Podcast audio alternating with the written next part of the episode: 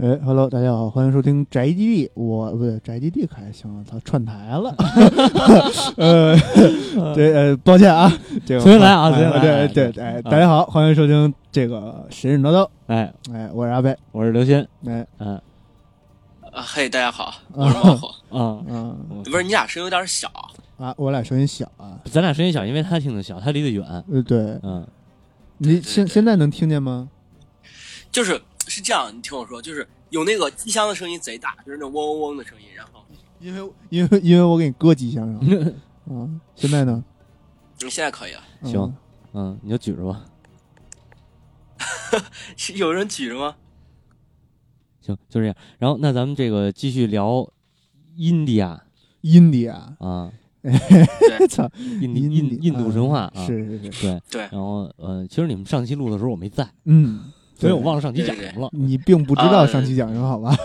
嗯 上期上期讲的就是《离聚吠陀》里面的一些神话故事，包括神谱，就是早期的神话。嗯对，所以呢，那个今天呢，呃，今天因为我之前上期节目也提到过，就是随着印度神话的发展，随着整个社会结构的一些变化，社会状态的一些变化，所以说他们逐渐就那个信仰也发生了一些变化。嗯就是原来的那个嗯所谓的多神，慢慢转变成那个三个三位最嗯就是相当于核比较核心的创世神，他的一些信仰。嗯，就是咱们之前那个呃，之前那期聊的梵天，呃，毗湿奴和湿婆，对，也就是大家相对来说比较熟悉的神。对对对，其实你呃上一期没有参与录，其实并不影响这个进度，你知道啊吗？啊啊 嗯，呃，其实我有有有一个错误要跟大家非常非常抱歉，承认，就是嗯对，就是之前我在那个说的时候，就是说那个印度历史的时候，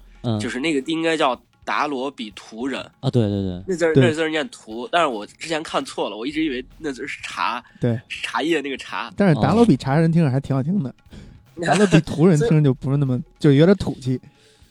所以所以说我一直念的是错误的，好像我见到那个留言里有人、嗯对对对，有人那个提出来了，对非常抱歉，非常抱歉。嗯，没事没没事没事，嗯，对，所以人非圣。贤孰能无过嘛？嗯，所以所以猫火老师，猫火老师为了这个都都都已经自自觉的感冒了，对自觉加自责的感冒。对，呃，如就是直接，那我就直接开始讲吧。好，嗯，如如之前上期节目里提到过印度的创世神话，嗯。就是所所谓的那个金胎颂，还有猿人之歌。嗯。如果说这些创世神话，包括那个因陀罗啊与那个魔王弗利多的战斗，包括其他我之前提到的双马神他们的故事，嗯，那个那个故事可以说是印度神话的一个早期形态，就是哦，早期形态，嗯。他们嗯提他们更多的是呃自然自然崇拜，就是嗯关于早期神话的一些遗留，明白，然后他们比更多的是就是，呃，印印印印就是从从外外地迁徙过来的印欧人，也就是雅利安人的嗯。他们的他们的应该说是他们的信仰，他们对于这个世界的认识。嗯嗯。呃，所以说呃这些在离句飞多当中的故事，就是相对来说就比较原始，或者说他们更像一个自然崇拜，而不是一个呃并不那么宗教，还没有形成统一的宗教体系。嗯所以说，在应该一个宗教，它想要生存下去，它必须要有自己的成体系，它才能够更好的生存下去。是是，嗯就像就像那个现在的穆斯林、嗯，那个呃伊斯兰教，还有那个以前的中世纪的基督教，嗯包括印度后期的佛教，包括中国的佛教，他们都是有固定的教教团、教众、教义，他们形成固定的体系了，他们才能活下来。像更早期的很多的凯尔特人的宗教、北欧神话的宗教，然后还有包括很多地方的萨满习俗，然后很就很很快消亡，就是因为他们太没有根基，可以这么说。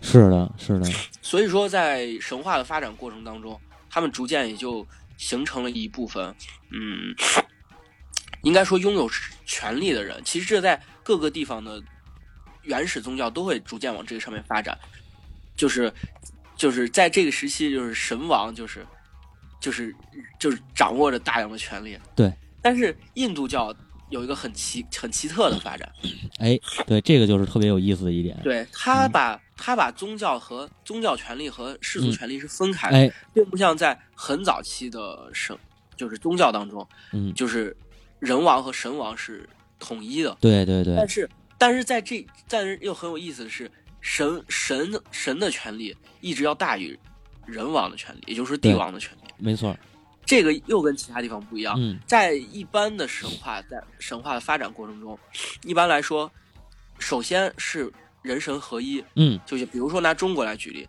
当时颛顼绝地天通，绝地天通剧透了你这个，啊，对对对，这个嗯剧透可以给大家先讲讲，行，就是他就是他的意思，就是说是只有我能跟神沟通，那也就是说他也就是神的代言人，他是祭司，但他也是王。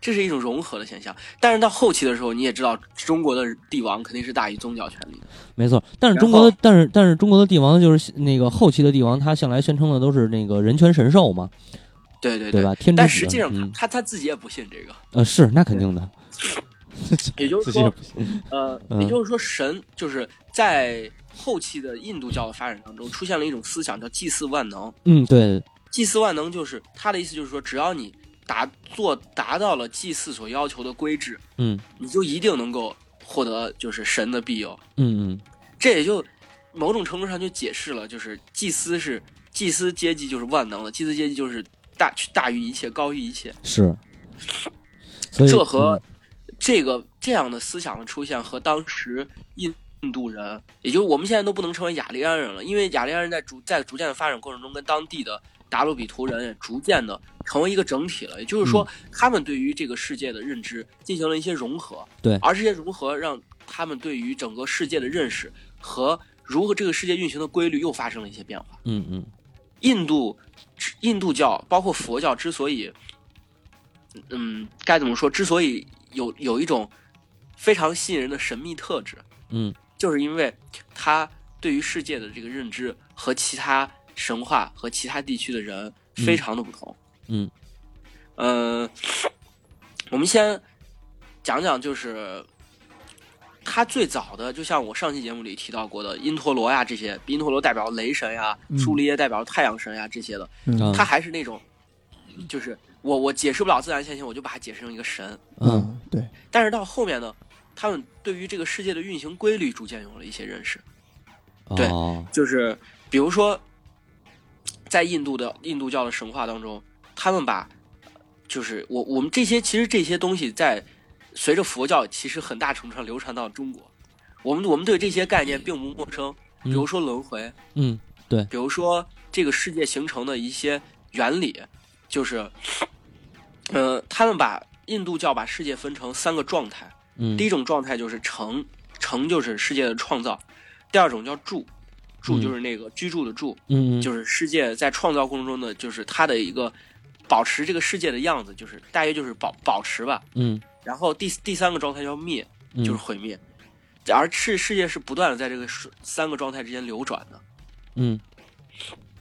成呃住灭对，嗯成住灭三个状态。提到这个的话，必须要提到那个印度宗教的变化，就是我们之前也提到过，前期的宗教都是在记录在离句吠陀当中的。对，呃，离句吠陀主要介绍了神的颂词，其他三部吠陀都介绍了祭祀的祭祀的一些手段，然后祭祀的一些需需要的一些东西。嗯然后，但是到了后期，后期逐渐印印度出现了奥义书这个嗯这个东西。奥义书实际上是我们听它的名字，我们听它的名字，这个翻译还挺好，就是听它这个名字就可以知道，嗯。奥义书其实阐述了世界运行的原理，嗯是。在奥义书中产生了凡这个思想。凡啊是那个上面一个两个土底下一个凡对。人的凡啊。呃，对，是不是林嘛？啊对林。哎 卡了，学中文的呀，哎呀我不是学中文的啊，嗯。产生了凡这个思想，嗯。就是在那个奥义书中认为宇宙万物都是由凡演变出来的。啊凡就是是它是无形的，无法观察，无法认知，无法碰触。那但是道可道非常道哎，对，但是凡它嗯创造了万物，也就是说人也是由凡创造的。嗯所以说人天生人的灵魂就天生与凡相通。嗯所以人要想寻求解脱，寻求从轮回当中解脱出来的话，必须要达到与凡同一的状态，就是所谓的，的凡我合一。那得多烦呀！我 所以说，所以说那个梵这个概念，逐渐在后期就变成了梵天这位神。啊，梵天这位神最早也是出现在离居吠陀当中，但是它并不那么重要。嗯但是实际上，在后来的过程中，它越来越变得越来越重要。嗯呃，在印度教的，就是所谓的后期印度，就是印度教吧，因为前面的好像并不能，并不能称之为印度教，就是，呃，在印度教的过程当中，呃，就是印度教的记载当中，嗯梵天应该是它是红色的，通体呈红色，哦，然后呃，然后有四个头，我操，也就是说，梵天的信仰在那个泰国非常盛，非常啊那个，就是呃盛行。你泰国那个四面佛就是梵天，嗯嗯然后他有八个手，嗯然后手上分别持的东西是就是那个吠陀经，嗯然后权杖，嗯，盛有那个恒河水的水罐，嗯，还有祭祀用的勺子、莲花，然后珠串和弓箭。为什么是祭祀用？为什么是勺子呀？嗯，我觉得应该是因为蜂蜜和奶油在那个印度神话当中是比较、比较那个呃高级的祭品。对对对，是是，呃，如果用筷子的话肯定不行。呃 是是，嗯，快，然后可以用手挖，然后上边弹一下，下边弹一下。哦，那是基督教。梵天，梵天嗯一般的形象，他一般就是是骑天鹅或者骑那个八只天鹅拉的车，嗯然后，嗯，一般来说就是，嗯、大约就是这样一个形象。嗯，明白。然后，呃，但是梵天这个很很奇怪，就是在那个呃，应该是在罗摩衍那里，呃，摩诃婆罗多里，在摩诃婆罗多里就是呃记载了梵天创世的神话。嗯。那个呃是这样说的：首先他创造了水，嗯，他通过蚕丝创造了水，我操，然后闭眼一琢磨，水出来了。哎对，然后在水中投入了自己的种子，嗯哦，然后而当这个种子发芽并破开之后，长成胚胎，这个种子长成了一个金胎，嗯，然后这个金胎破开之后，梵天就创，梵天就诞生了。嚯，哦，自就是己把自己又女儿船，对嗯。对，这个这个这块这个神话很有意思。嗯。这个神话实际上，如果就是嗯，上期节目里我提到那个金胎颂，嗯。嗯。实际上他是把金胎颂的这部分故事嫁接到了梵天创世的这部分故事里。啊，嗯也就是说，在为了要重新构建一个新的神话体系，这些印度教徒们把原先古老神话留下的那些创世神话融合进了一个新的故事当中，重新创造了一个创世神话。啊然后继续讲的话，然后包括把猿人颂歌，所以说这个梵天他也被称之为猿人，嗯，所以说也也是应和了之前另外一个创世神话猿人颂歌。哦这么然后所以说也有把梵天称作为生主，嗯。然后或者是叫创造之王，所以说也有生主歌这个，就是梵天的创创世这个故事也叫做生主歌。嗯。然后他给这个水就是创诞让它诞生的水起名叫拿拉，嗯。然后他又用金卵把金卵一分为二，创造了天和地，嗯。然后金卵中间的东西就形成了空界八方，然后和水的永恒之地。这个水的永恒之地实际上就是海洋。哎呀，这个哦精卵中间之地，哎 听着呀，真 呃，其实这个这个故事很有意思，嗯。嗯。就是虽然说它印度教已经进入了一个新的状态，但实际上这个故事还是一种较为原始的一个创世神话。呃，嗯。我我我们可以看到，实际上包括这个创世神话带有强烈的生殖崇拜。对，通过卵，我们就可以嗯。看出来，就是包括他所说的水，有季羡林先生以前说过，就是有一个说法，就说这个水可能是羊水。嗯哦哦，我好像听过这说法儿。实际上就是他这个故事包含有强烈的，就是生殖的一个隐喻。嗯，对对对，其实关于生殖隐喻，在各地的神话都有，包括咱们的那个盘古开天辟地，嗯嗯嗯也是在一片混沌当中。嗯，对然后那个呃，紧接着他又通过意识，然后就是创造了那个就是这个世界的其其他元素，嗯。比如说就是呃就是所谓的梵，嗯。他创造了凡，然后在是是在那个文章当中是这样形容的：是变育万物之觉，觉就是那个觉醒的觉，嗯。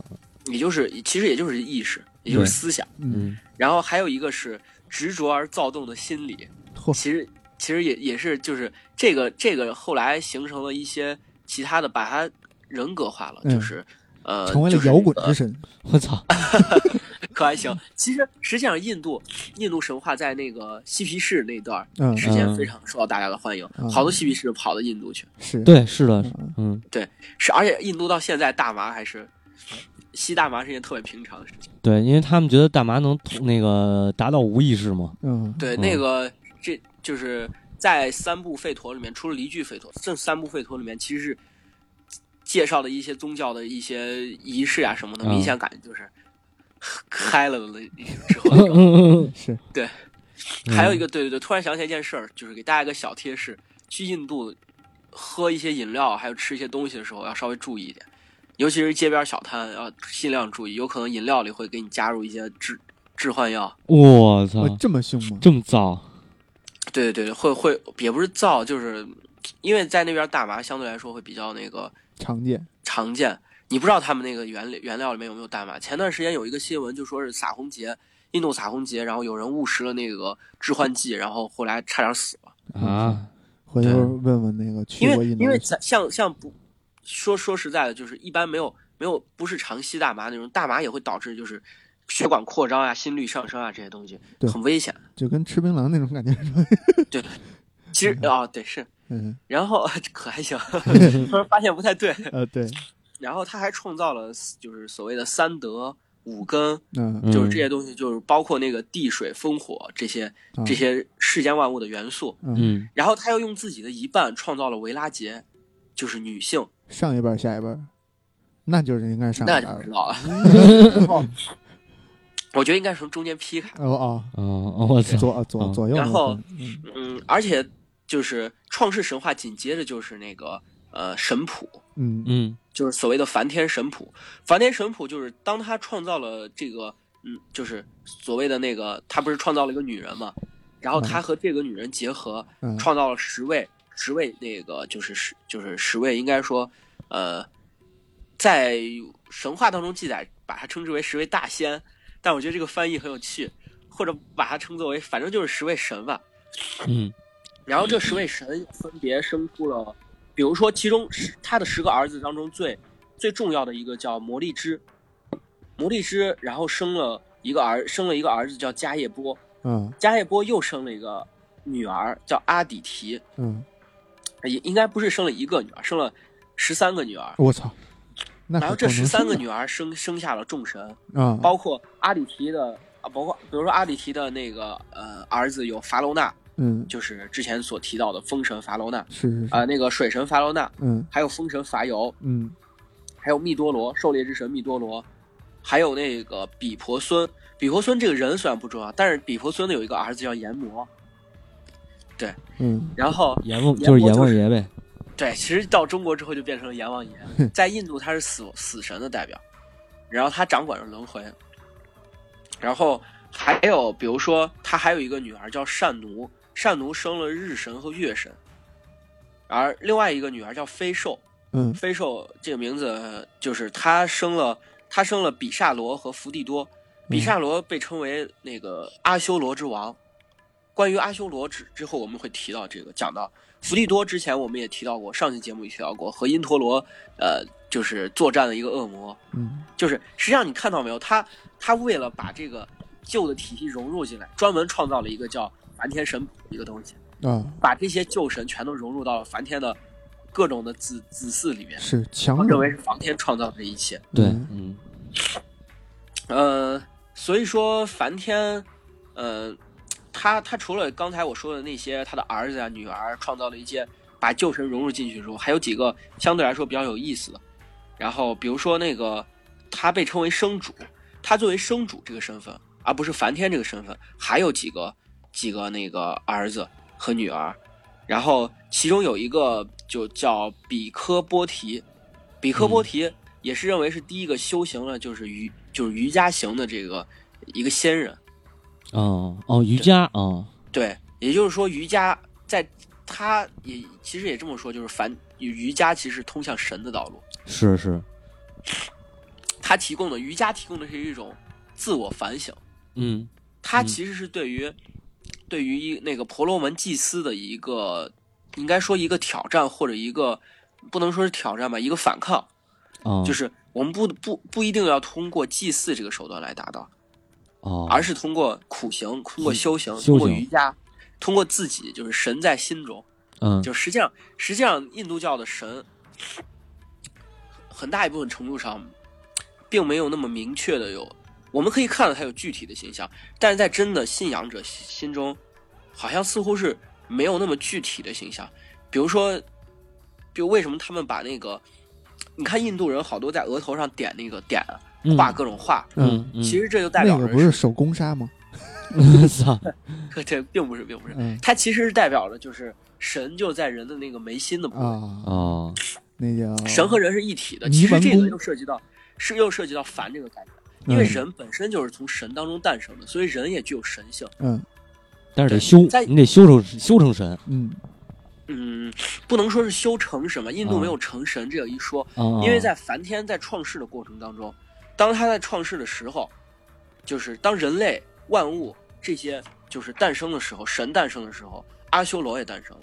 嗯哦，然后那个就是情欲，然后毁灭，包括这些东西也随之而来。嗯，就是连那个三位最高的神比湿奴、湿婆和梵天都难以就是摆脱就是各种呃烦恼、欲望嗯纠缠。所以说，在印度神话当中，连神也是不完美的，嗯神只是创造了这个世界，世界自有它运行的道理。嗯嗯然后呃，是就是神是这个世界的一部分，而人世间万物都是这个世界的一部分。特别高深，对，嗯没有没有人在印度神话中，某种程度上，人和神是平等的。嗯对，人、仙人，然后恶魔、神都是平等，只不过是你在这一辈子当中，你的你的身份是这样的，但是实际上，当你进入轮回之后，你会进入到下一个生命，你会进入到有下一个世界，世界都会毁灭，更别提人和神了。哦，对，所以印度神嗯。并没有超出六道，对吗？神道嗯什么畜生道啊什么的，嗯。那那这个道，这个这个六道是到后面的，啊关于佛教的还没到他这儿呢。嗯。对对，就他这直接玩一个啊啊，你说啊，你说你说没事不是没事，我的意思就是说，这个印度教直接玩一个宇宙大爆炸，然后坍缩，对，对，所有东西，所有所有都重塑，嗯。对。是吧？对，嗯。嗯，关于但是梵天的信仰很有意思，印度没有梵天的信仰。啊，印度人不信梵天，因为因为对于印度人来说，就是或者说印度教信徒来说，不能说印度人这么说不太对。嗯。对于印度教信徒来说，就是梵天已经完成了创造世界的，就是工工程，哦，所以说他已经不需要再供奉他了，啊，就跟他的，他的任务已经完成了。对，当然这跟这也跟一个小故事有关。嗯。有有有一个记载，就是为什么说梵天是没有那个，嗯，就是没有他的信仰的，嗯。就是呃，就是有有有有这么个说法，就说是呃，当时梵天给湿婆说，说我是这个世界的创造者，所以说你们都得尊敬我，嗯，都得供奉我，嗯。把我作为唯一的神。当时湿婆怒不可遏，然后诅咒梵天，哦诅咒梵天说说你当你你你以后不会有自己的神庙，你也不会有自己的信仰者。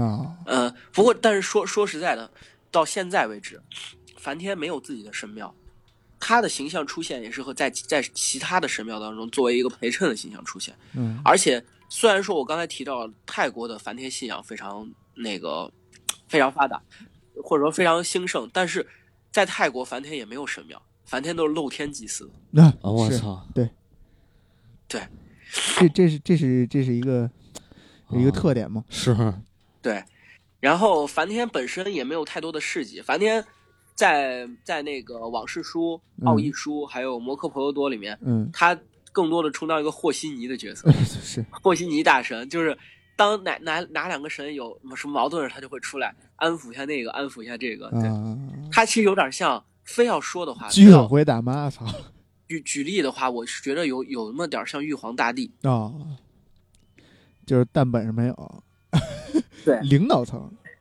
对他，他，但是他也没有什么，当世界遇到什么危机的时候，他还得向其他人求助，嗯，嗯他还得向湿婆或者向比湿奴求助是。是是，对呃，娶了一媳妇儿说到就爱种桃，哎，对，说到比湿奴和湿婆的话，在这儿先稍微介绍一下，然后我们讲几个有关于他们的故事。嗯。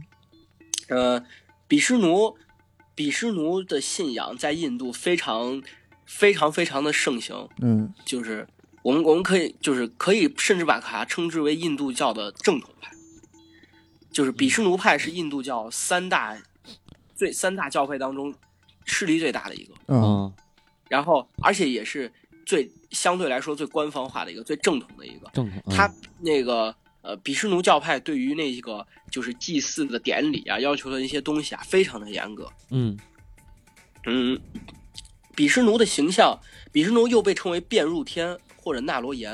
嗯那罗延的其意思实际上就是无所不在，是这个意思。嗯呃，最早我我上上期节目也提到过，比什奴最早是也是一个就是就是那个、呃、叫什么，也也是旧神里面的一员。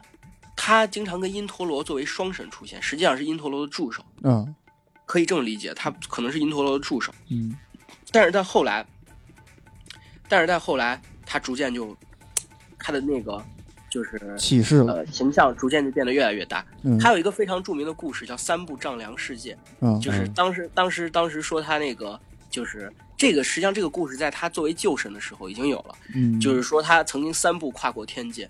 这个有可能他作为因陀罗的助手的话，有可能跟他他在绿居吠陀当中的信仰神职有一个就是日出的一个一个神职。嗯，有可能跟这个有关系。嗯，呃，他的皮肤是比什奴的皮肤是深蓝色的，阿凡达，我操，哎，对，就是我们其实其实就是我们经常看到比什奴，我们嗯。看到了很多深蓝色的那个神的形象，除了那个现代的印度教的湿婆以外，还有就是比湿奴然后比湿奴有四个手，然后这四个手上分别拿的是法轮，嗯。然后罗就是神罗，嗯。然后杵和莲花。哦，这会儿其实有楚杵这个形象，呃，对，其实就跟因陀罗我觉得有关系。嗯。嗯。因为因陀罗本身就是作为金刚杵之神、嗯对，降魔杵之神，然后，而这个神轮、法轮这个东西，法轮就是在后来被佛教所吸收了。在佛教当中，法轮就是伟力，这是佛的那个，就是释迦摩尼的，就是工业它的力量。嗯对对，嗯然后，呃，莲花和神罗这两个意象相对，其实莲花在后面也也经常出现。莲花在嗯印度教里面是个非常经常出现的一个一个道具吧，可能。嗯是然后他的坐骑为那个大鹏金翅鸟，嗯。然后他的妻子是吉祥天女，嗯。然后他有一个床，就是他会经常以一个躺睡躺在睡床上的形象出现。这个睡床也是那个就是蛇王千头蛇王那个舍杀，然后也被称为阿难陀龙王，就是在印度好像蛇和龙和这个形象好像是不太区分的，哦，好像蛇就是龙。哦。嗯。然后在比湿奴的故事有很多，然后有最有意思的是，他曾经就是呃化身二十四次下界拯救那个世界，我操，其中其中最有名的两个，我们其实就在后面会讲到，就是罗摩衍那当中的罗摩嗯嗯和博迦梵歌当中的黑天，嗯对其实就是这两个史诗当中的故事。然后有这么一种说法，说是比湿奴到后期还有一个化身就是释迦摩尼。当然，当然这是那个印度教徒为了对抗佛教的影响所、嗯就是提出的一种说法。嗯嗯对是然后，呃，湿婆的形象很有意思。湿婆的形，湿婆被称为兽主，野兽的兽。嗯嗯就是兽主嗯然后他既是生殖神，嗯他以以那个湿婆作为就是生殖的象征，哦然后被大家所祭祀，但同时又是毁灭之神。就是传说当世当世界开始毁灭的时候，湿婆就会跳起她的灭世之舞灭世之舞嗯。然后，嗯，但是又他又是武神，嗯。就是他也象征着舞蹈。嗯。然后湿婆的最早的形象皮肤是白色的，哦就是在宋词当中也会提到她如花瓣一样洁白的皮肤，哎但是到后期之后慢慢变成深蓝色，我觉得这可能哦受到比湿奴的影响。然后，但是很有意思一点就是，现代的印度教徒在对着蓝色的那个湿婆念祷词的时候，依然会念你的那个皮肤如花瓣一样洁白。那可还行对，然后湿婆一般来说有他的形象是呃有四个头的四个手，然后也有就是单独的一个头，嗯。然后这四个手上分别持的是三叉戟，嗯，然后呃身身身背着弓箭，然后腰挎了一个小鼓，也有那种哦。把三叉戟插在他的左呃这是左边儿对左后方，然后鼓挂在他的三叉戟上，嗯嗯，然后头上顶一个新月，脖子上缠绕的是蛇，然后他的右他的右边握着是那个他的神牛，就是一头白色的牛，嗯。然后好像叫迪达还是叫啥，记不太清了。嗯。然后那个脚下是脚下是那个他盘腿坐着，然后屁股底下垫的是一张虎皮，嗯。然后恒河水从他的头上流过，他的脖子是青色，哦，所以说又被称为清净。是。然后呃，关于那个湿婆的故事，呃，我想想我们该从哪儿讲起，嗯。就是我们先从那个众神搅拌如海开这个故事开始讲起。OK，就是呃，这个故事也象征着是世界的当世界诞生之后，呃，众神如何呃让这个世界变得更好吧，应该是这么说。嗯就是呃，这个故事是这样的，呃，这这个故事记载在往事书里面，嗯，但是记载应该是记载在梵天往事书里，或者在比湿奴往事书里。嗯然后呃，这个故事是这样的，就说是有从前有座山叫弥卢山，然后众神在这个山上隐居，然后当时梵天就提出了一个建议，就说是我们让我们来搅动大海吧，然后嗯搅动大海之后会对大海当中会产生甘露，然后甘露会让这个就是会责备世世间万物，而且让我们永生。这不是台风吗？嗯 对啊然后于是他们众神就使用了藤索，然后缠绕住了那曼陀罗山，就是它旁边另外一座山。嗯然后可是可是这些因陀罗，然后密多罗呀，然后迦罗罗这些人，然后这些人拔拔拔了半天也拔不起这座山，他们想拿这座山作为一个搅拌的那个东西。然后于是又向比什奴求助，嗯然后比什奴在那个接受大家的帮助和祭献祭之后，然后把山就是双提着那个抓着藤索把山拔了起来。嗯然后拔了山之后，然后他们因为要搅拌大海，所以必须要向就是大海的那个就是神海神，呃，就是祈祷。然后海神说是如果如果你们把这个甘露给我一份的话，我可以让你们搅拌。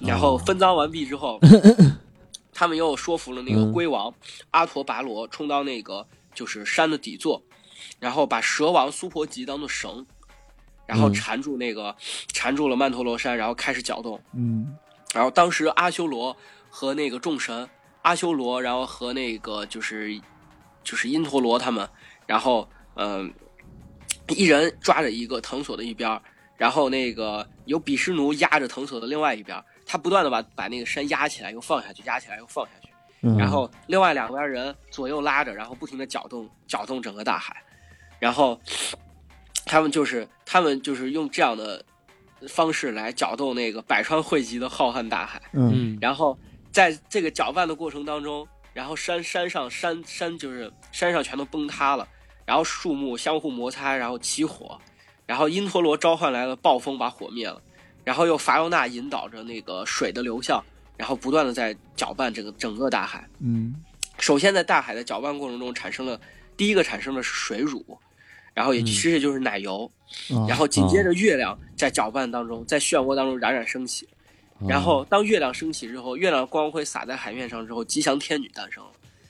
呃，当时那个吉祥天女诞生的时候，然后那个呃梵天告诉大家，告诉大家是那个就是，呃是我们我们应该再加把劲儿，嗯然后那个就是呃马上就我们应该马上就成功了。嗯然后并且给大家就是祈祷，然后让给大家就是出身躯跟给其他神的身躯里面重新注入力量。嗯嗯嗯，然后当搅拌到就是整个山都快崩塌的时候，然后一神一神陀文就是善文陀离从那个海当中诞生了，他的手中托着一个白色的钵，然后钵当中放的正是甘露。哦然后这时候那个就是梵天的那个手底下有一群半神半人的儿子，然后他们争吵着想要那个想要甘露，但是比湿奴让那个就是呃让他化身成了一个美女，然后引诱了他们，然后忘放弃了自己的那个，就是自愿放弃自己的甘露，都献给了美女。那那他们这他这帮儿子可够没出息的，一个美女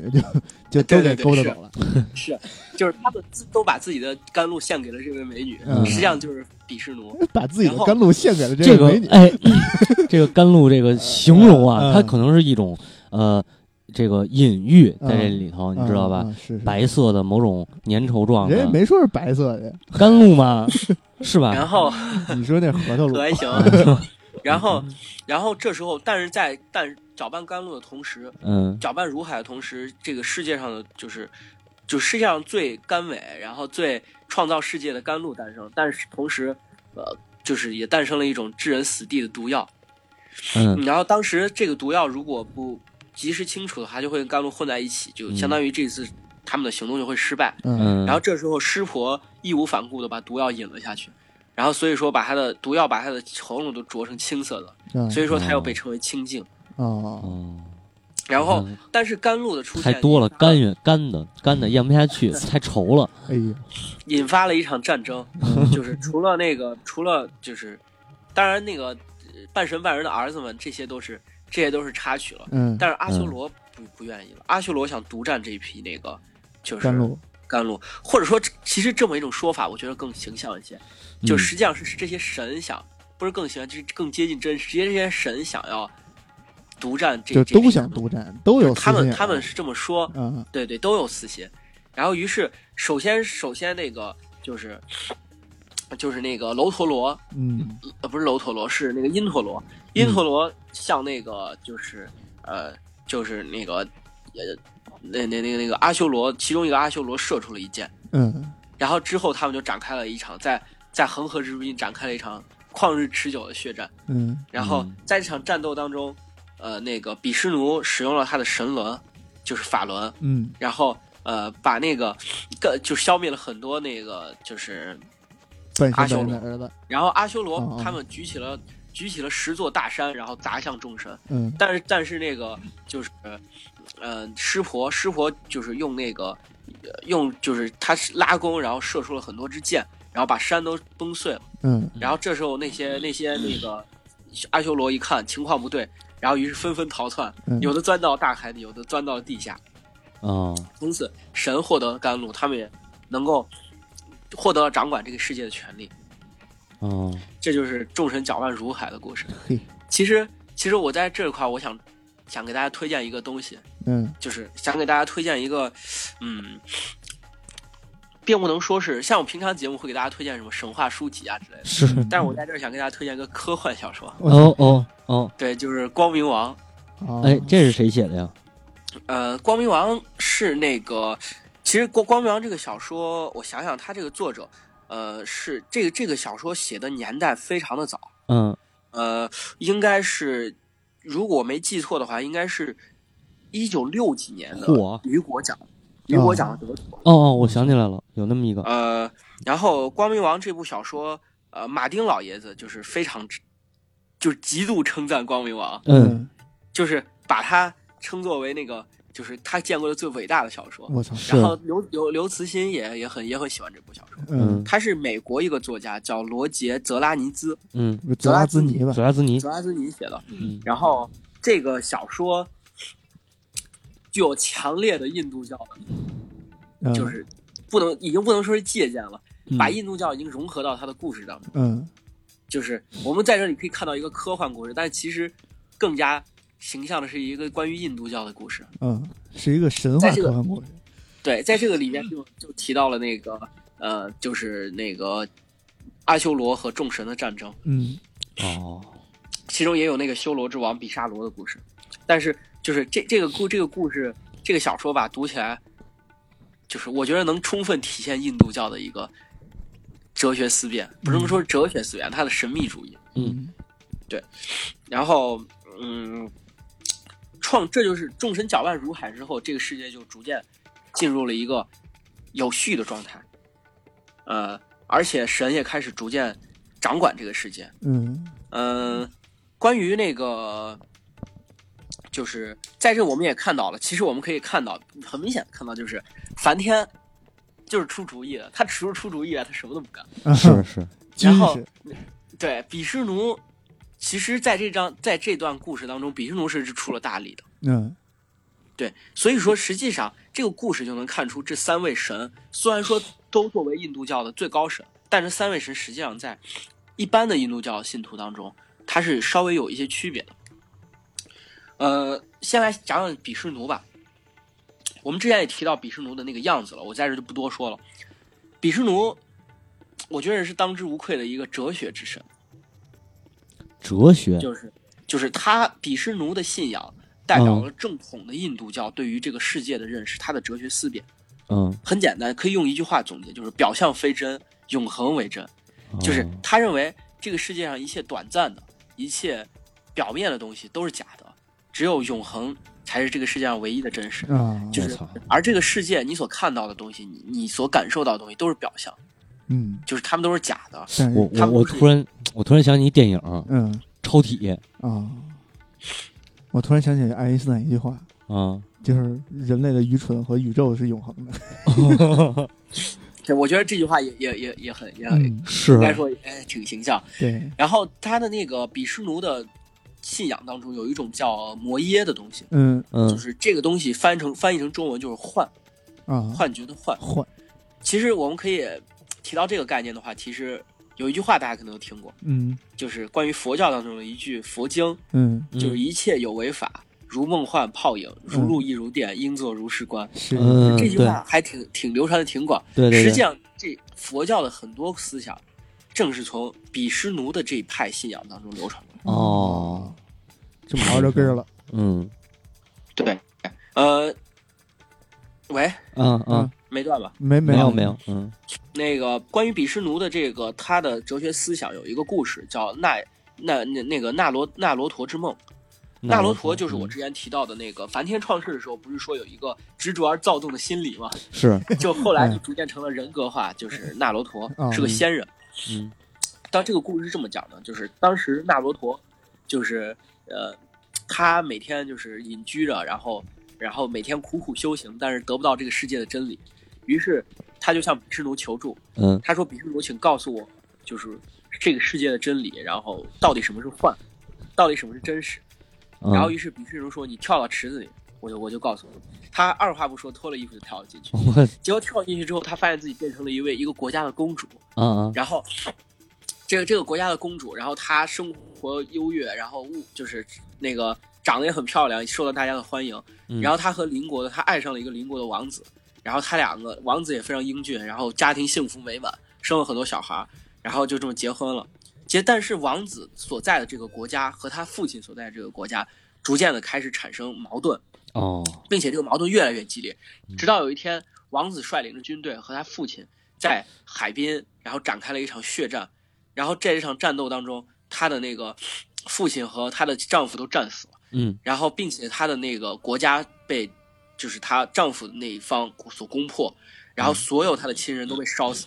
嗯。然后当她也被绑在那个火刑柱上的时候，然后开始烧的时候，她感觉不到疼痛，她只能感觉到就是痛彻心扉的那个嗯，就是就是那种就是 对心痛。然后当火焰开始彻底遮蔽她的双眼的时候，那个纳罗延醒了，嗯，发现她做了一个梦。其实这些故事都是在他的梦中，哇，虽然是他已经知道自己做梦，他还是忍不住哽咽，然后并且流下了眼泪。嗯然后那个比什奴是这么告诉他的，说你的孩子是谁？你缅怀的王者是谁？其实这都是，就是应该说这就是幻。嗯然后说那个这是我的幻，这是我的世界，我的世他说我的幻充满了痛苦、凄凉和诅咒的深渊，嗯然后没有任何人能够，连我自己没有任何人，连我自己也不能完整的理解我这个世界。然后我怎么能告诉你这个世界的真实？怎么能告诉你到底什么是幻？哦对。所以这后来后来他跟那个佛教能结合到也是这个原因，就是这个释迦牟尼能能做七年嘛，七年以后悟得到了。对，嗯实际上就是所谓的那个呃禅思，嗯，就是梵天创造世界的禅思，逐渐就发展成了比湿奴的这个思想。在那个摩根德耶往事书里面嗯是这么说的：说是宇宙存在于比湿奴的体内，就是嗯当他当他创世的时候，他会张开嘴，然后然后呼出世界；当他要毁灭的时候，他就会把世界吸回去。然后当他那个就是嗯就是躺躺在他的蛇就是蛇蛇床上，然后日复一日的完成了这样一个呃，就是创造和毁灭的过程。但是这个说法吧，这个说法就是，当然肯定是否定了梵天和湿婆的一个神职，就是实际上就是这肯定是比湿奴比湿奴派的这一类信众所写的故事。嗯，但是这也可以体会到，就是就是比什奴的世界，比什奴这个信仰比什奴这位神，他们信徒的世界，实际上就是就是自己，就是他们在这个世界，他们所接触到的东西都是无，都是空，就是、哦这也是跟佛教那个空的思想。对对对，对，然后只有他们，只有他自己才是那个，就是那个，就是永永恒的真实。但实际上，但实际上就是就是当当那个摩根德耶往事书里面，摩根德耶是个仙人，也是个仙人。嗯。然后他在那个修行的过程当中，他闯入了那个就是所谓的无、所谓的虚当中、空嗯。当中，然后直到他看到了那个昏暗的比什奴的身影，他当时有这么一种说法，在那个摩根德耶往事书里面是这么形容的，就说是这个形容是这样的，嗯、我来看一下，就说是那个，等会儿啊，嗓子有点不舒服，没事没事儿，今天有点感冒，然后是这么说，他说他是邪恶，嗯啊，他是不是不是不是不是，他看错了，他是秩序，他是业力，他是一切美德与邪恶，他是日月星辰，他是风和大地，他是空间与水火。不论你看到、听到、感知到宇宙中的任何存在，他在其中，铭记在心。世界的一切都是他的赐福，只有见识了虚无，才能明白存在多美好。嗯嗯嗯，比什奴的信仰的很多神话都有着非常起就是深刻的哲学内涵。其实，其实就是，但是，但是这他所说的那个就是，嗯，该怎么说？他所说的这个对于世界的认识，嗯就是存在和毁灭，对于神的渴望，对于空间和虚无循环的这些畏惧，嗯其实其实都并不能，并不是要要告诉大家，就是你啥都别干了，反正这些都是假，嗯，对，你啥都别干，然后你你你你只要那个呃等死，反正这这些都会结束。嗯。但是他实际上在《博家梵歌》里面，黑天也是比湿奴的化身，他当时说了这么一句话，他说：“生活的意义在于行动，而非逃避。”嗯就实际上他也是想要告诉大家，就是这个世这个世界并不是，就是如就如果说这个世界一切都是表象，都是虚无的，都是短暂的话，我们更应该过好这个生活。就是真正的勇士敢于直面惨淡的人生嘛。哎，对对对对，是特别好特别好，没错。嗯然后比什奴的故事，比什奴的故事实际上都是一些类似于启示呀这样的故事，他本人的故事并不太多，嗯，都是这种哲学思辨的故事。但是真的说要有故事的话，就是三位神里面最有故事的一位，就是我们嗯。马上要说出他的故事，嗯。就是就是湿婆。嗯对。湿婆神，他有一个称号叫兽王或者叫兽主。嗯。嗯其实湿婆并不是雅利安人的神，嗯。这个非常牛逼。嗯。就是我们所看到的因陀罗、梵天、那个比湿奴，都是雅利安本人的神，嗯，但是湿婆不是，湿婆是达罗比图人的神，哎外来神，他不是，他并不能说他他才是土著神，别的神都是外来神，哦只有他是对哦土著神。他是达罗比图人的神，但是他作为一个土著神，能在印度神话中有这么高的地位，本身就是一种非常奇怪的事情。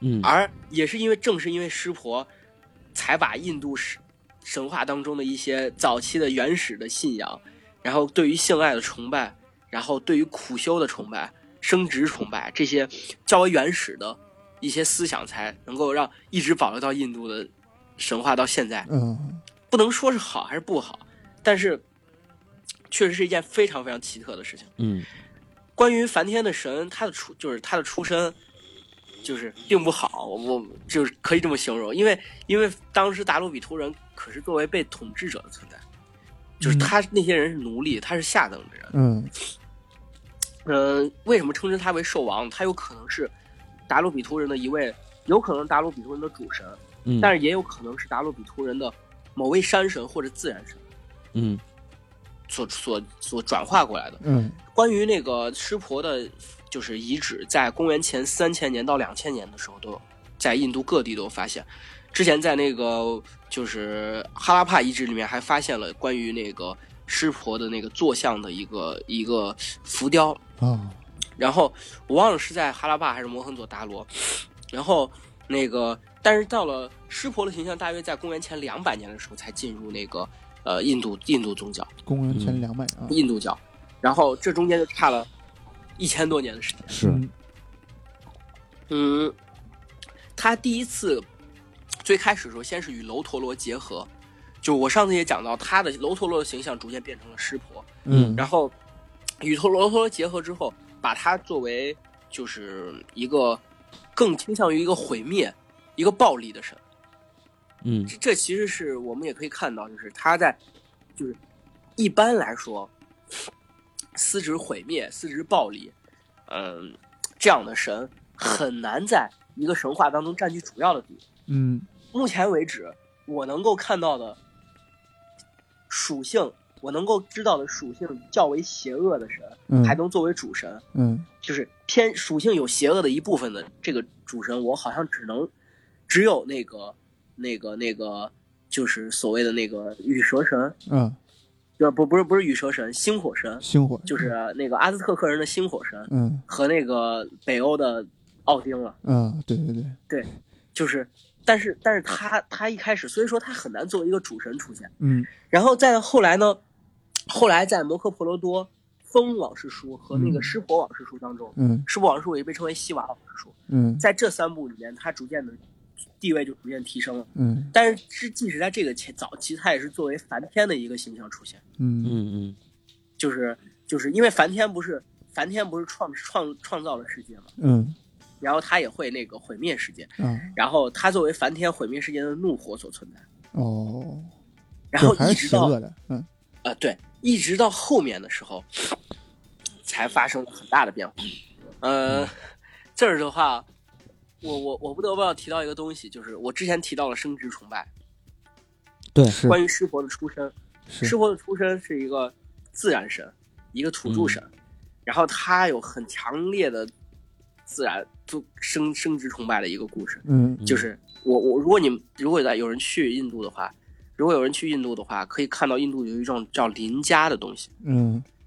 就是那个家是那个释迦摩尼的那个家，嗯。嗯林是树林的林，嗯，林家这个东西实际上是一种，如果大家去搜一下图片的话，肉灵芝可以可以看到，就是操。实实际上就是一个一个大对，啊那还是肉灵芝对，然后嗯，嗯，林家这个关于林家的崇拜，它是一个那个手手是工艺品吗？还是不是不是是一个类似于神像一样的非常大，啊？在神庙里面供大家祭祀。嗯然后，呃，关于那个湿婆的故事的话，就是林家涉及到一个湿婆的创始的故事。嗯在这个故事当中，湿婆的形象已经大为提升了。嗯就是故事这么讲的，就当时世界不是他在一片轮回当中嘛，然后既开始创造，然后又毁灭啊之类的，然后，然后完了之后，那个就是嗯、呃当时梵天嗯跟比湿奴商量，梵天说他他好像他他可能就是创造世界就比较比较累了嘛。嗯，他给比湿，他给那个湿婆说，要不这次你来，换你来。嗯然后湿婆说行，然后他就低下了头去。然后结果过了过了一千年，嗯湿婆头还低着，一言不发。嗯然后大家就很着急。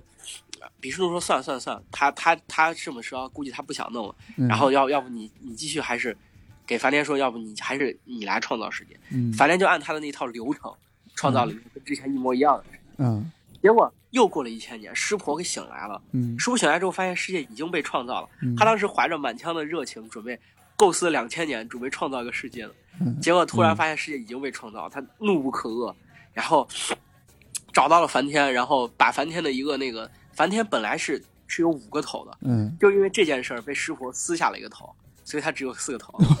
操，对哇塞，被撕了一个头还行啊，嗯当时梵天跪着向师傅，就是那个道抱歉，就是向师傅就是跟那个应该怎么说求饶，嗯，然后说那个说是要不这样，你把就是现在世界已经创造了，你还是别毁灭它。然后完了之后，师婆说：“那我这满腔的热血该怎么办？” 嗯他说：“你把你满腔的热情，你玩摇滚啊？太，然后嗯像个太阳之后，你就你就你就那个呃，让它更加发光发热。”嗯哎，师傅说：“哎，挺有道理，反正大家都能看见太阳，这事也挺好。嗯，他就把他的神力都献给了太阳。还献给太阳之。后，他当时创造世界的时候，他也他准备用这样一个工具，就是用邻家来创造世界，嗯，其实就是用他自己的那个是是是，这对可以听一现在的哦这个背景音乐啊，我就不推上来了。嗯对他自己的某用他自己的某个部位来创造世界。嗯然后，但是他把所有的热情都献给了太阳之后，觉得反正这个留着也没什么用，嗯，然后就把它随手扯了下来，扔到了扔到了大地上，嗯，然后它分成了一千零一个碎片，嗯然后于是也就是成了现在的邻印度的邻家崇拜。嗯嗯 关于关于这个故事，可以看到有非常强的生生殖崇拜和生殖隐喻，嗯。啊，对所以说这就显示了湿婆就不可能是一个正统的神，印度教里面正统的神，因为印度教里正统的神从来都是那种在三部吠陀里就就已经强调了祭祀，嗯。强调了规矩规则，就是这些重要性，也就是说他们神都相当相对严肃正统，嗯。嗯。然后相对来说更具有体系化。嗯，但是湿婆从来不是个体系化的神，就是即使湿婆林家崇拜在印度那么的盛行，但实际上很多信仰、其他信仰的，就是嗯其他教派的人，包括一些婆罗门，就是婆罗门阶层的人，都对林家信仰不屑一顾，认为这是认为这是亵渎，认为这是啊，就是受受刑，因为这认为这是不值得去赞扬的，不值得去，对对对是。嗯。然后那个，其实关于湿婆的出身可以看，如果大家搜湿婆的那个嗯图片的话，会有两种图片。第一种图片是湿婆就是一个人坐着，嗯，然后就相当于形象就是我之前所描述的形象，嗯然后他的眼睛，请注意他的眼睛，他的眼睛是那种半开半闭的，嗯然后面无嗯表情，非常严肃。另外一个形象呢，是他和他的妻子帕尔瓦蒂在一起，嗯然后那个雪山女神帕尔瓦蒂，然后而且他抱着他的那个小孩儿，抱着他两个小孩去，战神鸠摩罗和那个智慧之神剑尼赛，嗯然后而且他这是他的眼睛是睁举开，圆圆就是整个全完完整整的睁开了，然后面露慈祥的微笑，这是湿婆的两个状态，这也是世界的两个状态。嗯，就是湿婆对于这个世界，就是他之前我们也提到过，湿婆代表象征着毁灭。嗯嗯嗯，就说是湿婆到底通过怎么样的形式来毁灭这个世界呢？嗯就是嗯，闭眼睛。啊，当他闭上眼睛的这个世界就不存在了，因为对于湿婆来说，对于这个世界来说，这个世界是这个世界是因为它是存在于神的脑海中的，嗯是一种虚幻的存在。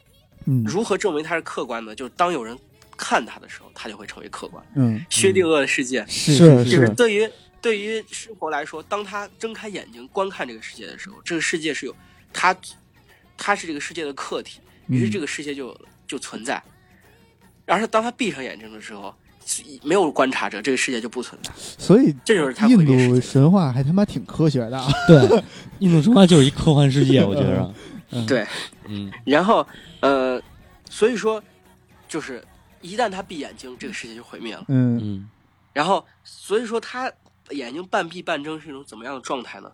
就是我不让这个世界毁灭，但也不对，我也不对这个世界抱有热情。一切有如法，我就是冷冷的，我作为一个，嗯我作为一个就是外人，嗯我就是冷冷的看着这个世界，我不参与这个世界的任何东西。嗯湿婆这个点也反映在湿婆的信仰当中。嗯关于湿婆的信仰，湿婆信仰没有任何的，呃，没有祭司，没有、嗯没有那个祭司，嗯然后完了之后，呃，没有那个就是呃祭祀的流程，嗯然后没有祭典，嗯然后没有任何的东西，湿婆反对这些。你唯一唯一通向湿婆的通道就是苦行，啊，就是隐居，就是瑜伽。有一种有在那个邻家吗？在那个故事当中，嗯有一个曾经湿婆，就是苦修，把自己的一个手一个手臂举起来，然后把自己的一个腿举起来，单腿立在大地上，整整立了一千年。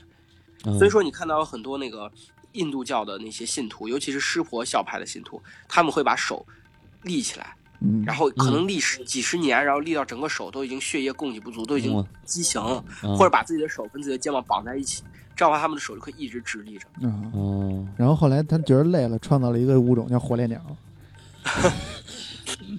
有些人人的手都已经完全就已经，就是已经坏死了。这是嗯印度的苦苦苦行僧那种对感觉的东西。然后他他没有任何的祭祀，湿婆没有任何的祭祀，你想要通向湿婆，唯一的道路就是苦修。嗯然后在湿婆的毁，在世就是毁灭世界的过程当中，当湿婆闭上眼睛的时候，这个世界会毁灭，而毁这个世界毁灭之后会变成灰烬。嗯对于湿婆来说，灰是这个世界的毁灭状态，嗯而这个世界物质的世界毁灭，但精神世界还依然就灰象征着精神世界的永生。嗯所以说，印度教的教徒们会在头上涂三道灰，嗯就是尤其是湿婆教派，湿婆教派会在头上涂三道灰。嗯这也这个三道灰的形象也出现在比湿奴本人的形象上，他的额头上会有三道灰。啊，这个灰具体是什么样呢？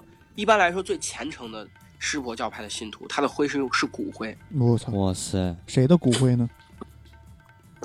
就是每年不是有人会在石恒河旁边骨就是火化吗？我操！哦然后这些苦行者会去拿火这些人火化骨灰涂在自己的脸上。我的个妈！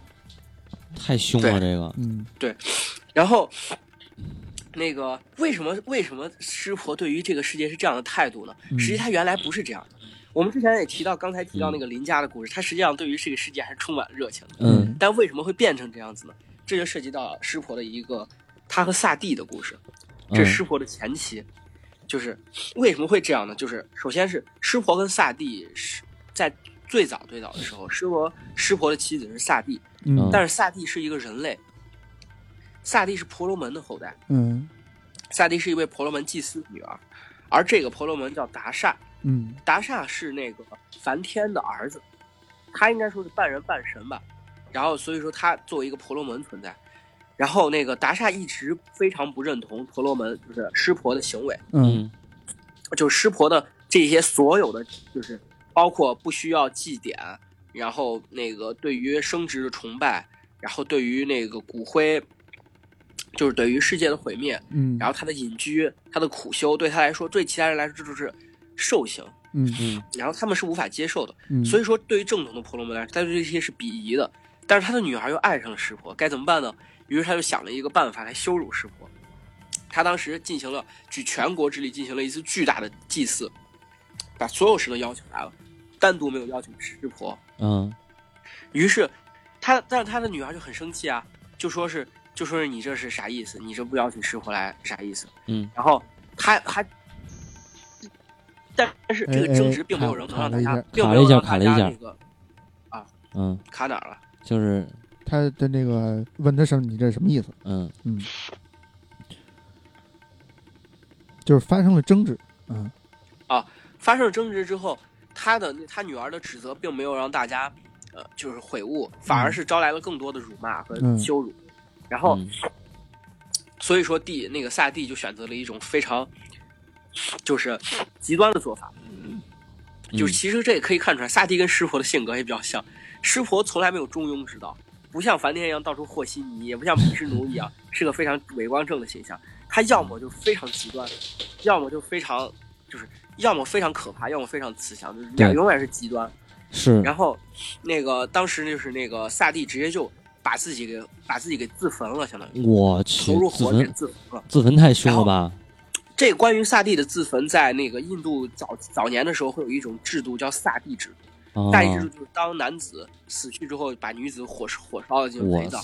这太凶了，这个制度一直到近代的嗯印度一些偏远地区还是很存在，啊，非常野蛮的一个。然后嗯当时那个呃，但是其实很讽刺的就是推行这个制度的正是婆罗门。嗯啊嗯然后当时湿婆知道这件事之后，湿婆流下了一滴眼泪，这也是印度神话当中湿婆唯一一次，也是最后一次滴下眼泪。嗯。嗯嗯。然后当他滴下这滴眼泪之后，他提着弓，提着一把弓箭，然后到了宴会上，射杀了所有的在与与与会的神，嗯，然后砍下了那个就是呃那个就是达刹的头，然后摧毁了那个关于婆罗门的祭坛，嗯。然后从此之后，湿婆就变得再再也不理这个世界，他就隐居在雪山上。他隐居的地方就是冈仁波齐山。啊哦哦，我去，所以前之前拍那个冈仁波齐那个电影，就是朝圣，就是说这个事儿吗？朝的就是这个，我没看那个电影，是不是朝的就是他呀？这应该这个应该还真不知道应该是有关系吧？但是密教有很多藏传佛教里面有很多密教的，密教就是嗯吸收了大量吸收印度教的一些东西。嗯是啊，他那可能他那可能是密密宗的密教的，然后对印嗯藏传佛教就是印密密教的东西嘛。然后那个呃，嗯所以说整个在此之后发生了很多事情，师婆都冷眼旁观，嗯直到发生了一件事儿，就是呃。我们先来讲帕尔瓦蒂。关于这个故事很简单，帕尔瓦蒂为什么会成为师婆的第二任妻子？就是嗯当师婆独身的时候，她受到了其他很多人的邀请或者相亲吧，或者什么怎么着各种各样的那吧，她都不理不睬，因为她奉行是苦修。但是当当年帕尔瓦蒂，就是呃，当他喜欢上师婆的时候，他用什么方法接近师婆呢？就是苦修。啊，他苦修了三千年，三千，然后嗯对他就是用各种办法苦修。他首先用那种我说的单腿单脚的方式站立，然后又把在把自己在火中炙烤，然后这样过了三千年。我操，三千年之后，当师婆问他：“你说你你苦修了这么久，你想得到什么？”他说：“我什么都不想得到，我只想成为你的妻子。嗯哇塞然后于是师婆就把帕尔瓦蒂就是成了他的第二任妻子。然后关于湿婆的那个事情，我刚才提到，就是师婆一直对世界就非常冷漠，嗯直到这直到出现了一件事情，就是那个阿修罗的第二次进攻。嗯当时阿修罗，呃，是阿修罗王比就是比萨罗率领着一帮七十二个阿修罗，嗯然后哎四十二四十八个还是七十二个，记不太清了。嗯七十二个阿修罗，然后进攻那个就是进攻那个神神就是就是神的领域的时候，嗯。然后当时的天神之王因陀罗，然后无法抵抗，于是就找到了梵天，但梵天也没有办法，于是梵天找到比湿奴，嗯。比湿奴发现他也没有办法，在这个时候怎么办呢？这个众神中，就是这时候有一个仙人，嗯他算出了，就是他占卜的结果是，只有比湿奴的儿子才能战胜修罗之王，修哦阿修罗之王。嗯然后那个，可是可是大家众所周知，这件事儿之后，就是比湿奴已经完全不理人间事，没有人七情六欲了，嗯已经彻底出世了，隐居了。嗯可是怎该怎么办呢？这时候有一个人想了个非常损的办法，就是梵天的一个儿子，叫那个就是就是梵天的幼乳里面诞生的正法神，嗯，正法神的一个儿子，应该是梵天的孙子。嗯嗯梵天的孙子叫迦摩，嗯他是情欲之神，嗯啊爱情之神。迦摩就有点像丘比特，嗯他想了个办法，他把那个爱神的箭射到了那个，也不能说爱神的箭，就是，哎哎，不过确实他的形象确实有拉弓射箭的一个形象。嗯然后他就把爱神的箭射到了那个师婆的身上，嗯然后师婆当时正在苦修，于是他睁开了眼睛。当他三只眼睛同时睁开，当他第三只眼就是就是那个头顶上那这个灭世之眼睁开的时候，刚好第一眼看到就是迦摩，嗯，于是迦摩就被烧成灰了。哇塞，啊然后，但是他那个啥，第二眼看到的就是帕尔瓦蒂，嗯。但是他当时的那个灭世之眼已经闭上了，嗯。然后他被那个情欲所支配，然后于是立刻两个人开始就是疯狂的那个那啥呃那啥啥，呃，那个是这样记载的，就是呃，就是那个之前就是印度最伟古代最伟大的一个诗人嗯。叫那个加离陀加离陀梭，嗯。然后记记录了这次这次那个两个神之间的交合，嗯就是是这么写的：无日无夜，湿婆纵情欢爱之中，一百个季节宛如一个夜晚，而他对爱欲的渴求未曾满足，如海底的火焰从未被海水熄灭，是这样形容的。这个迦摩射的这个可能不是爱情之间，可能是春药。嗯，是可爱型，真了。然后其实这其实就是那个湿婆跟做事儿从来没有，从来就是非常极端。他要么就是摒除了七情六欲，嗯天天苦修；要么就就是天天啪啪啪。就是就是情欲到情，嗯就是色情到爆炸。嗯 对，然后然后完了之后，这这一这一下就过了几百年，然后完了之后，呃，应该好像过了一千年，然后完了之后，他们生下了那个战神鸠摩罗。嗯嗯而鸠摩罗也率领着军队打败了那个阿修罗，嗯然后呃，所以说在这之后，他跟帕尔帕尔瓦蒂的那个就是关系就逐渐的缓和了一些，然后他还他们俩又诞下了另外一个儿子，就是那个剑尼萨，嗯。呃，象头神，嗯，就是所谓的那个就是现在印度最为最为那个呃祭祀最多的象头神，嗯对。因为象头神除了代表智慧以外，也代表了那个就是财富、健康，哦，就是类似于咱的财神一样。嗯嗯对人家他他也被称他也是考试神，嗯，所以哦印度学生也会。考神，我操还，有我你早说呀！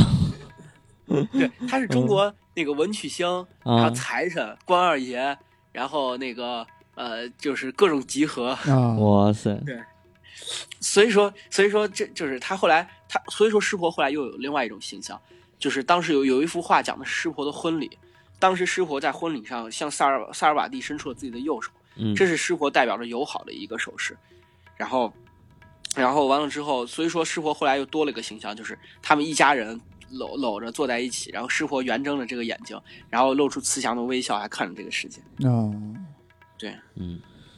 所以这个故事讲完了。对，嗯。其实关于湿婆的那个呃毁灭啊，嗯，其实他跟帕尔瓦蒂是一连是一个相生相相，就是相互依存的一个关系。嗯。帕尔瓦蒂被称为萨克蒂女神，她是印度萨克蒂派的一个，就是印度有不是刚才我说了三大教派嘛？湿婆派，嗯，然后比湿奴派，另外一种叫性力派。性性力力派是信仰女神的，性性力派是信仰女神的，嗯就是那个性就是性情的性，然后力是力量的力。他们认为正是女神从男神的身体里带到了带出了性的力量，所以才创造了这个世界。哦，哦对，所以又简称为性力派。然后关于那个萨克蒂帕帕尔瓦蒂，帕尔瓦蒂当湿婆，帕尔瓦蒂象征着这个世界。当湿婆闭上眼睛的时候，帕尔瓦蒂会变成佳丽女神。嗯嗯如果大家 有感兴趣，可以搜一下佳丽女神的画画画面，嗯非常的狰狞血腥。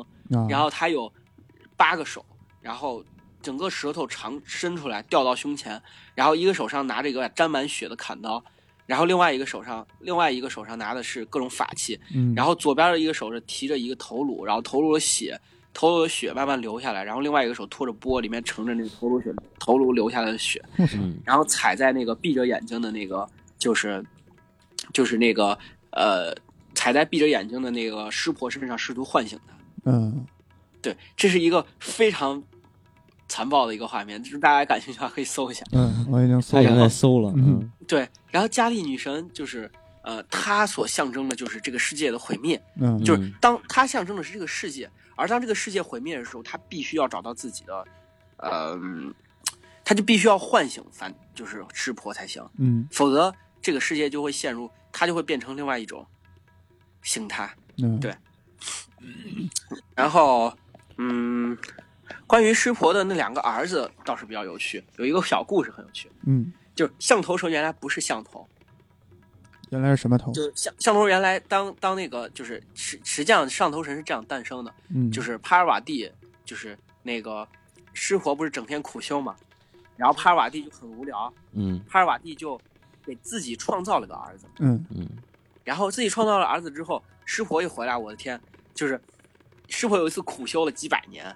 然后回来了之后，他儿子不让他进门儿。那你你想想，就是一个穿着穿着破烂的一个瘦骨嶙峋的一个人，呃也没有瘦骨嶙峋，那是苦修者，有一个穿着破烂的人，睁着三个眼睛，嗯然后完了之后你要进门，你要进门，怎么可能让你进去？就一个 素未谋面的小孩儿，是是湿婆大怒，湿婆当时就把剑尼萨头拧了下来。我操啊然后拧了下来之后呢，帕尔瓦蒂就不高兴了。嗯帕尔瓦蒂，如果阿飞，如果你已经看到那个图片的话，嗯，你就大概会知道，他会转变成了他的另外一个形象，是是是就是我刚才看我刚才说的那个形象。嗯然后湿湿婆有一个，但湿婆虽然冷漠，但他有一个特别特别好的优点，就是怕老婆。那然后，然后那个他扭头就跑，抱着剑尼萨扭头就跑，嗯然后就想想怎么样解决这个办法。嗯，走跑着跑着，突然看到了一群象，然后发现领头的象非常看起来还挺不错，挺不错，然后就把象头拧了下来，安了他的耳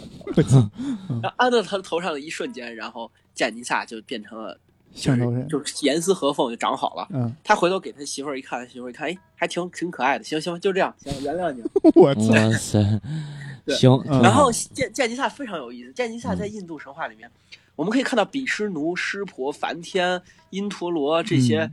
或多或少都象征代代表着一些杀戮，代表着一些阴暗面。嗯。但是象头神剑尼萨从来没有阴暗面，他是一个非常乐天的神，啊，然后大家都很喜欢他，他有点像北欧神话里的光明神霍德尔，嗯。嗯。就是非常高兴、非常愉快，大家都很喜欢他。嗯。然后，然后剑尼萨呢，剑尼撒有一个很有意思的一个故事，嗯。就是当时有一个仙人叫婆利古还是婆古利嗯。来拜访那个湿婆的时候，但那仙人也是爱爱搞事儿，他就嗯。拿了一个就是金芒果，嗯。然后给给那个湿婆说说你，请你把它送给你最优秀的儿子。嗯。师傅说：“那我哪知道我哪个儿子优秀？”他说：“你你这样吧，我提出办法，你让他们绕地球跑三圈，嗯。绕世界跑三圈，然后如果如果谁谁先到谁先到，然后那个谁就谁谁就谁就给谁。嗯然后这时候鸠摩罗鸠摩罗那个直性子嘛，直肠子，嗯话音刚落，鸠摩罗如风一般冲了出去。嗯然后那个然后剑尼萨还在还在挠挠挠头啊、抠抠鼻子呀、嗯挠挠耳朵啊什么的，然后还没反应过来呢。